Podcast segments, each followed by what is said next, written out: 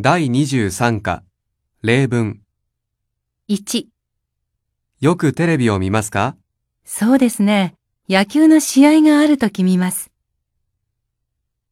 2、冷蔵庫に何もない時どうしますか近くのレストランへ食べに行きます。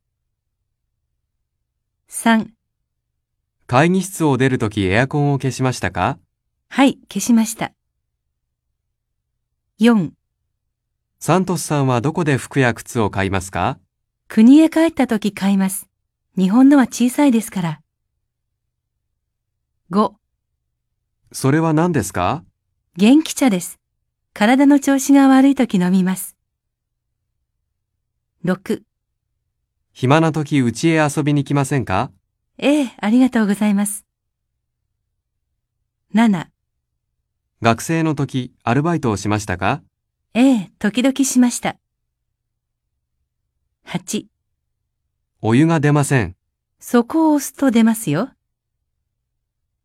9、すみません。市役所はどこですかこの道をまっすぐ行くと左にあります。古い建物です。